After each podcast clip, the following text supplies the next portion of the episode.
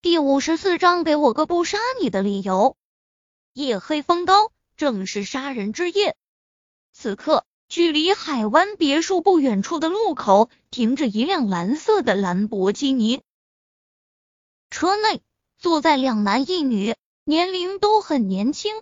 其中两名男子，赫然是孙少辉与何超。孙少，陈飞宇身手很厉害，我曾亲眼看到过，连蒋天虎手下第一大将冷刀都被陈飞宇打得毫无还手之力。只有四个杀手，会不会有点太少了？何超坐在驾驶位，忧心忡忡地道。孙少辉坐在后排。搂着一名身穿红色旗袍的美艳女子，鄙夷地道：“我知道陈飞宇很厉害，但是你知道我请的杀手是谁吗？十七年来名声鹊起的顶尖杀手团队野狼。他们出道十年来，每一次都能完美的完成任务。前年圣诞之夜，他们四人曾深入非洲国家，暗杀一位部长。去年五月十四。”又在中东狙击过一名石油大佬，而且全身而退。现在据说他们四人还上了天狼榜的预备榜单。我可是花费了五百万华夏币才把他们给请来的，在他们的狙杀下，你说陈飞宇是死是活？天狼榜的预备榜单，何超一阵惊呼。天狼榜，他以前听过这个榜单。这是华夏国内赫赫有名的杀手榜单，凡是榜上有名的，无一例外，全都是全国最顶尖的杀手，可以说是响彻地下世界的存在。而孙少这次请的四名杀手，竟然已经在天狼榜的预备榜单上，这足以说明他们的实力。何超兴奋的道：“这么说，陈飞宇这次死定了。”那是自然。孙少辉胸有成竹地道：“陈飞宇身手再厉害，还能厉害得过手枪子弹？这次肯定让他死无葬身之地。”哼，得罪我孙疯子的人，没有一个有好下场。何超想起陈飞宇给自己带来的羞辱，眼中也闪出仇恨之色。随即他又想起了什么，担忧地道：“只是。”现在陈飞宇有谢家背书，如果这件事情让谢家知道了，咱们两家只怕就万劫不复了。怎么，你怕了？孙少辉眼中闪过鄙夷之色，随即道：“只要我们做的干净一些，让谢家找不到马脚不就行了？而且谢行军和陈飞宇有仇，陈飞宇死了。”谢家就算真知道是咱们做的，也不一定会因此找咱们的麻烦。一个死了的陈飞宇和一个家大业大的房产帝国孙家比起来，谢家也会知道如何选择的。何超这才放心下来，嘴角出现残忍的笑意，说道：“孙少说的对，这次陈飞宇肯定死，也必须死。”孙少辉得意的大笑起来，旁边的旗袍美女俯身在他的怀里，也跟着谄媚的娇笑起来。原来你们这么想让我死，可惜你们怕是要失望了。突然，陈飞宇的声音犹如鬼魅一般，在窗外突兀的响了起来。孙少辉与何超的笑声戛然而止，下意识向窗外看去。只见陈飞宇站在窗外，冲他俩微笑。顿时，孙少辉眼中布满了震惊之色。你你，何超反应很快，暗骂一声该死，就要开车逃跑。陈飞宇站立于窗外，露出一个残忍的笑意，突然抓住车门把手，只听咔嚓一声，竟然将整个车门都给拽下来。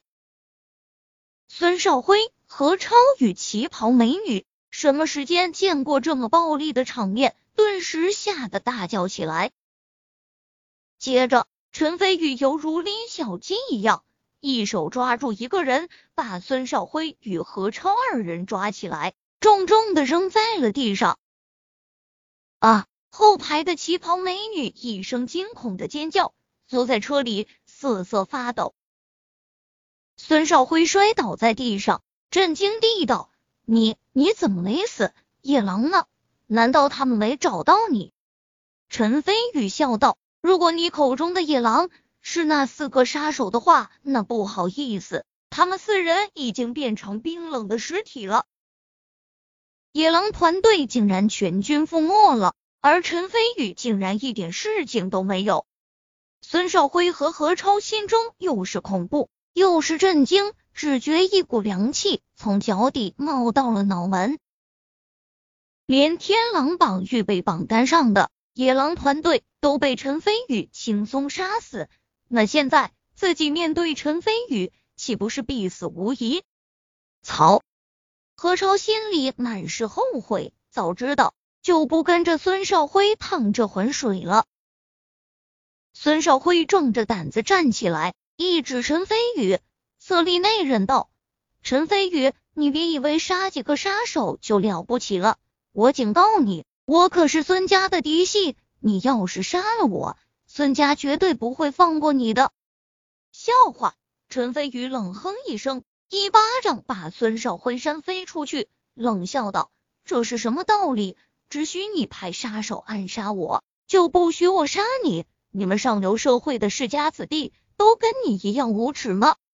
孙少辉怒道：“原来你也知道我是上流社会的人，你只不过是个底层人物，你的命怎么能跟我比？要不是谢家罩着你，你算什么东西？”何超心里顿时一个哆嗦。现在他们是鱼肉，陈飞宇是刀俎，孙少辉这疯子竟然还要刺激陈飞宇，真 T M 的是个疯子。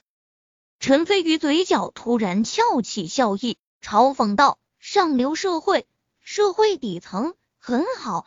现在我给你个机会，你这位上流社会的成功人士，现在跪下来向我，也就是你眼中的社会底层人士求饶，或许我可以宽宏大量，放你一马。”你，你敢？孙少辉怒道。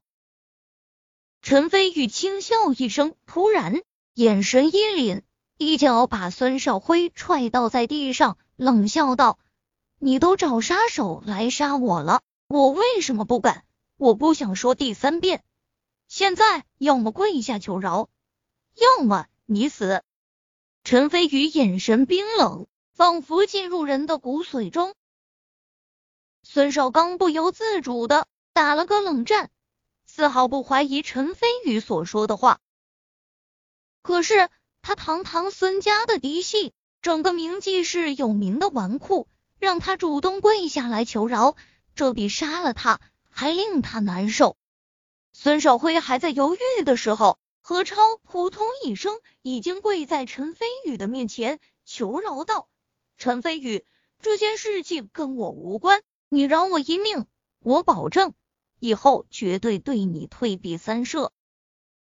孙少辉怒道：“何超，你真是没种，竟然真的跪下求饶，你还有没有一点尊严了？”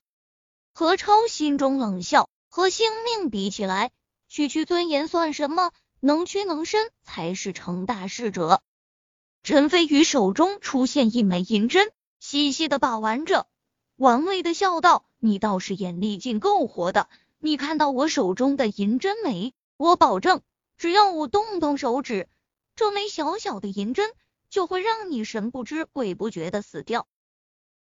不过，看在你表现良好的份上，给我一个不杀你的理由。